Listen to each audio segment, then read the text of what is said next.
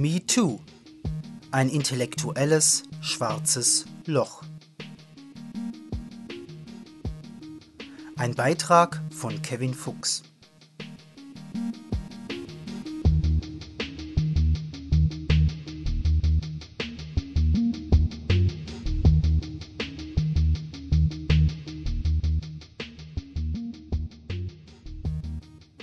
Die allgemeine Relativitätstheorie erklärt schwarze Löcher als Orte extremer Massenverdichtung. Komprimiert man einen großen Körper auf wenig Raum, so entwickelt er eine derart starke Gravitation, dass alles, sogar Licht, an diesem Ort verschlungen wird. Tatsächlich muss man wohl Albert Einstein bemühen, um den Irrsinn in der MeToo-Debatte zu verstehen. Kurzum lautet meine verwegene Theorie wie folgt. Es muss sich innerhalb kurzer Zeit auf sehr begrenztem Raum so viel intellektuelles Unvermögen zusammengefunden haben, dass nunmehr alles halbwegs Vernunftbeseelte, das dieser Region zu nahe gerät, der totalen Verblödung ausgeliefert ist. MeToo ist komprimierte Dummheit mit enormer Gravitation. Ich selbst war diesem Einfluss zu lange ausgeliefert, und es folgt darum ein ausgesprochen dummer Text.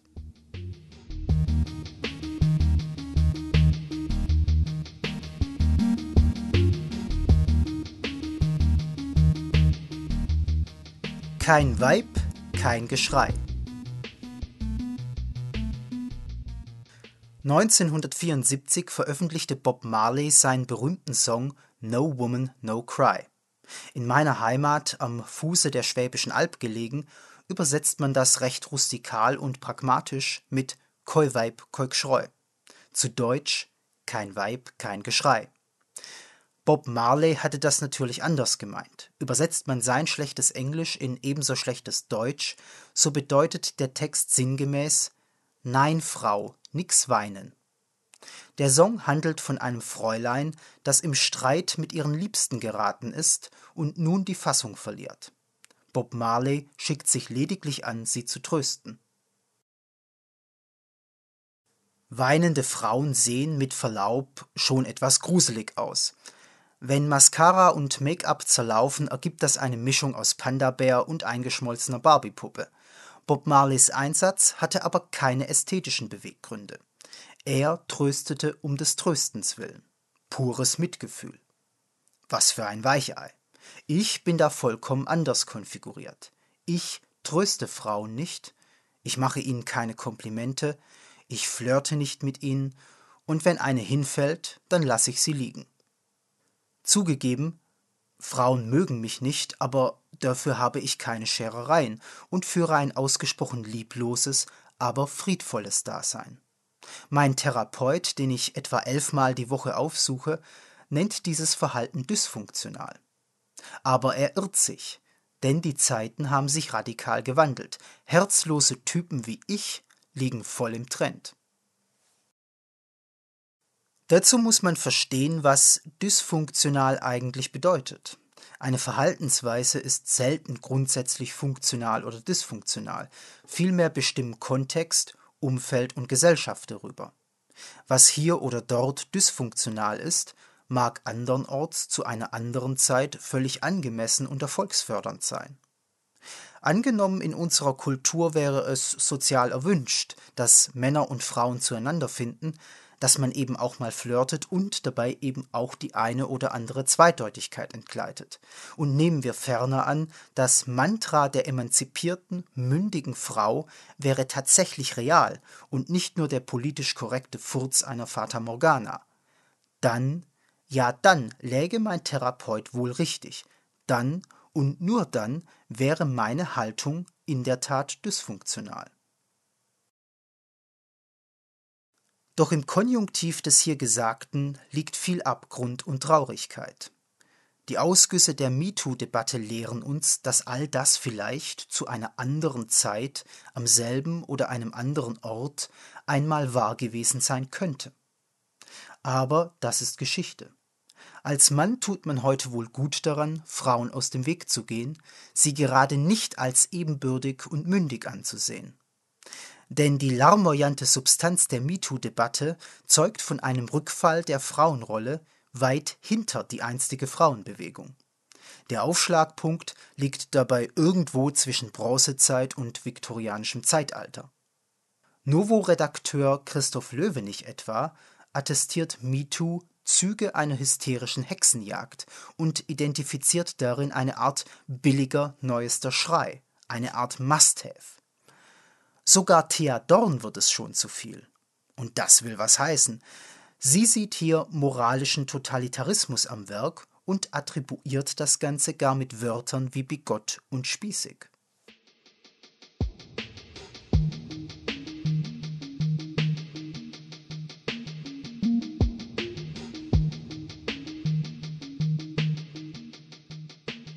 Sexisten und Vergewaltiger überall.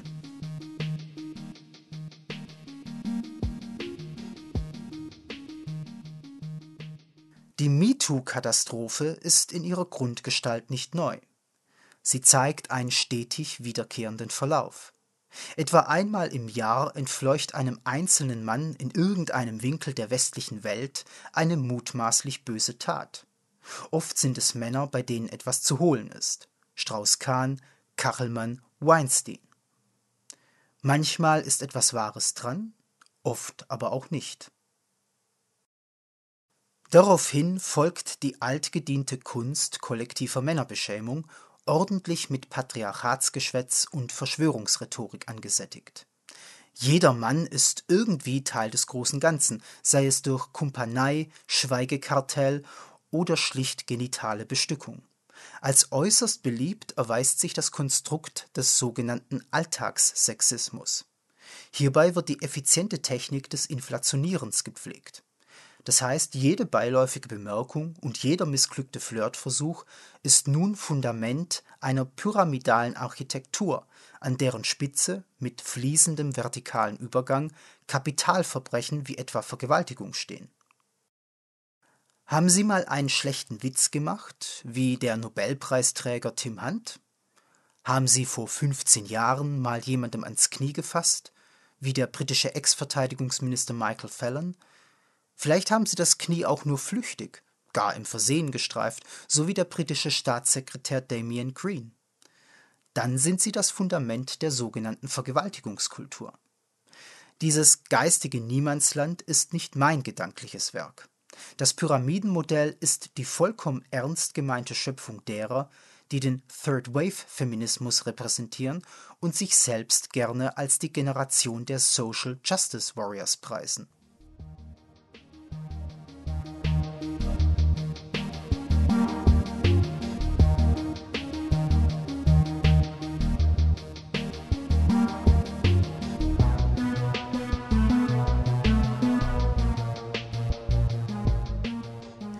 Der weiße heterosexuelle Mann. Tier und Krankheit in einem. Männliches Verhalten, gleich welcher Art und gleich welchen Grades, wird so zunehmend dem Verdacht des Pathologischen und Verwerflichen ausgesetzt. Der Mann als Tier titelt beispielsweise das Boulevardblatt Stern. Ein ganz alter ranziger Hut übrigens, den auch der Spiegel schon mal in anderer Variante hatte. Eine Krankheit namens Mann hieß es dort im Spiegel schon vor 14 Jahren. Inflationierung und Pauschalisierung folgen dabei sexistischen, populistischen Argumentationsschablonen, wie sie heute wohl nur noch gegenüber weißen heterosexuellen Männern salonfähig sind. Aus unzähligen dunklen Löchern kommen plötzlich allerlei selbstgekrönte Opfer zum Vorschein, angetrieben von Hypochondrie, Selbstbezüglichkeit und der Geilheit am Jagen. Gouvernantenhaft und mit stets überwichtiger Geste wird der Verantwortungsvektor nun auf die guten Männer gerichtet, wer auch immer die guten Männer sein sollen. Jene guten Männer sollen achtsam in ihren eigenen Reihen sein und die Bösewichte in die Pflicht nehmen. Sie, die guten Männer, sind angehalten, Wort und Zeigefinger zu erheben, sobald sich einer unter ihnen daneben benimmt als ob die werten Frauen dazu nicht selbst in der Lage wären. Die Frau erscheint bei alledem zart, zerbrechlich, wie ein verzagtes Häuflein, was in der viktorianischen Epoche von Psychoanalytikern als Hysterie diagnostiziert wurde, geht heute wohl als Feminismus durch. Dahinter liegt ein Appell verborgen, der auf ein klassisches und eigentlich als überholt gedachtes Männlichkeitsideal abzielt. Der ritterliche Beschützermann ist auf einmal wieder gefragt. Unter Männern existiert ein bestimmter Typus, den so etwas auch anregt, jener nämlich, der glaubt, Frauen hätten Schutz und Führung durch keinen geringeren als ihn selbst nötig. Ein narzisstisch überhöhtes Selbstbild, dem ein unterschwellig degeneriertes Frauenbild gegenübersteht. Einem solchen Mann bietet sich darüber hinaus auch die Möglichkeit, sich über andere Männer zu stellen. Es trifft darum oft die herrschsüchtigen, dominanten Exemplare wie mutmaßlich eben Weinstein. Es verwundert folglich wenig, dass ausgerechnet profeministische Männer sich häufig als die größten Schweine entlarven. Die keifenden MeToo-Frauen sehnen diesen Typ Mann herbei und fallen auch immer wieder auf ihn herein.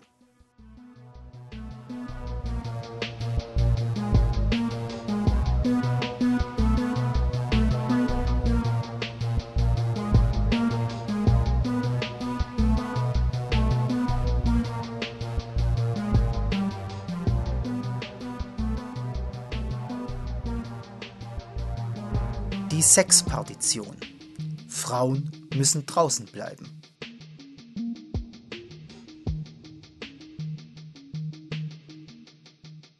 Wo soll das enden? Wie lässt sich dieses nervtötende, von Eitelkeit und Lügengeschichten durchtränkte Dauergenöle abstellen? Gibt es für Männer einen Weg der Erlösung? Eine Antwort auf diese Frage liefert die sogenannte Sexpartition. Nein, es handelt sich dabei nicht um einen speziellen Festplattenbereich hedonistischen Inhalts, sondern um empirisch fundierte Sozialforschung. Das englische Wort Sex meint hier schlicht Geschlecht. Die Sexpartition ist hiernach eine Art unsichtbare Wand, welche zwischenzeitlich die amerikanische Arbeitswelt fein, aber spürbar in Frauen- und Männersphären durchteilt.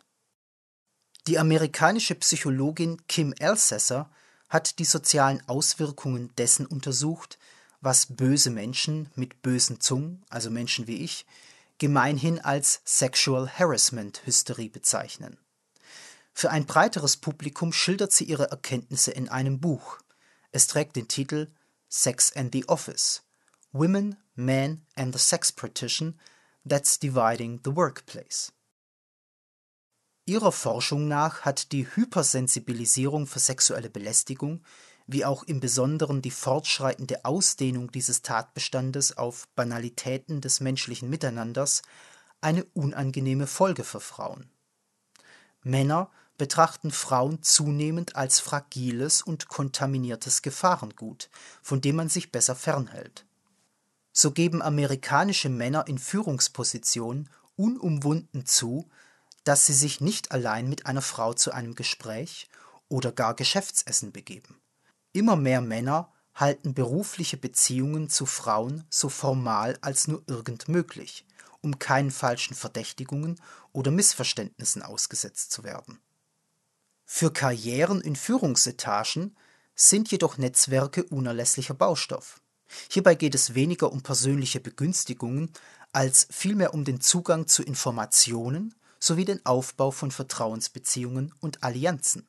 Im selben Maße wie Männer sich von Frauen distanzieren, werden dieselben Frauen eben auch von diesen wichtigen Ressourcen abgeschnitten. So summiert Kim Elsässer ihre Erkenntnisse und sie äußert gleichsam Verständnis für das männliche Verhalten.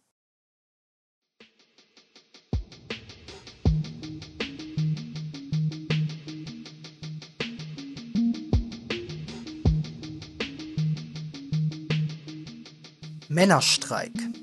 Pornos statt Frauen, Freizeit statt Familie. Recht ähnlich wie Kim Elsässer, allerdings eine zarte Spur düsterer, diagnostiziert die Psychologin Helen Smith die Verfassung der männlichen Population.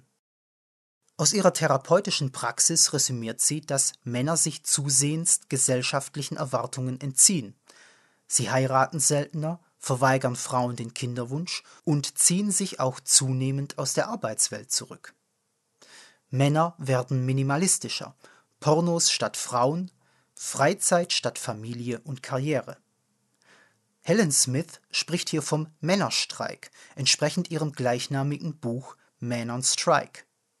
Mit dieser speziellen Vokabel bringt sie zum Ausdruck, dass Männer hier nicht zwingend bewusst, jedoch durchaus sinnvoll handeln.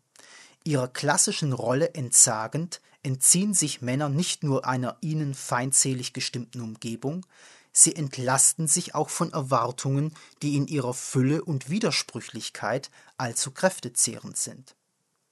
No Woman, No Cry. Helen Smith deutet das als Resultat beständiger, kulturell verwachsener Herabwürdigung von Männern, die auch im deutschsprachigen Raum den schweizerischen Soziologen Walter Holstein beschäftigen.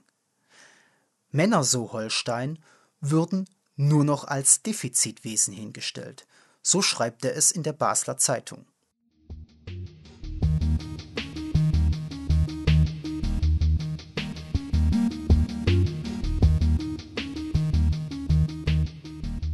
Sexismus gegen Frauen wird überbewertet. Am Ende formt sich für manchen eine unpopuläre, aber klare Einsicht. Entgegen aller Agitation und Scheindebatten ist Sexismus gegen Frauen in unserer westlichen Kultur heute kein relevantes Problem mehr. Schließlich kann jeder noch so marginale Fehltritt einen Mann Kopf und Kragen kosten. Ein falsch verstandenes Kompliment genügt. Für frauenfeindlichen Sexismus bleibt hier schlicht kein Spielraum. Ein manifestes Übel ist hingegen eine zur kollektiven Gewohnheit gewachsene Misandrie, die Männer durchweg zu Mängelwesen degradiert. Alltägliche Diffamierungen des Männlichen an sich, ebenso wie persönliche Angriffe, werden als weibliche Verteidigungstaktik legitimiert und somit sakrosankt gehalten. Und so kann es einem Mann auch schon mal geschehen, einzig und allein aufgrund bloßer Gegenwehr als Frauenfeind gebrandmarkt zu werden. Kommen wir also auf die Frage zurück, was funktionales von dysfunktionalem Verhalten unterscheidet. Das Verhalten der von Kim Elsässer und Helen Smith beschriebenen Männer zeugt nicht von Verunsicherung oder irgendeiner Störung. Es ist nicht mehr als die Adaption eines Verhaltens an gegebene Bedingungen und somit funktional. Mit den Männern ist soweit also alles in Ordnung. Aber wie steht es um die Frauen? Einer relevant großen Zahl an Männern fällt es zunehmend schwer, Frauen und ihren Anliegen noch irgendetwas Ernsthaftes abzugewinnen. Ein plastisches Exempel bieten die sogenannten Muschimützen, zu Englisch Pussyheads. Amerikanische Feministinnen haben dieses pinkfarbige Strick- oder Häkelwerk mit kleinen Katzenöhrchen zum Symbol gegen Sexismus erhoben. Diese Muschimützen sind durchaus lustig wie auch niedlich, aber genau hier liegt das Problem. Lustig und niedlich ist kaum geeignet, sich Respekt zu verschaffen. Gepaart mit zwanghafter Höchsterregung wird daraus ein Modus der Selbstinfantilisierung. All die mediale Aufmerksamkeit und Zustimmung, die Frauen hierfür erhalten, ist darum weniger als wertlos. Es gleicht dem Lob, das man einem Kind für seine Bauklötzchenkunst gibt. Ja, Muschimützchen, das hast du ganz toll gemacht. Den Schaden haben letzten Endes die Frauen. Entsprechend den Gesetzmäßigkeiten von Kim Elsassers Sexpartition und Helen Smiths Männerstreik wird der weibliche Anteil an der öffentlichen Sphäre und den Führungsetagen wieder schrumpfen. Die Männerwelt wird Frauen klammheimlich aussondern und sie mit jenen gläsernen Decken und Wänden strafen, die der Feminismus selbst aufgezogen hat.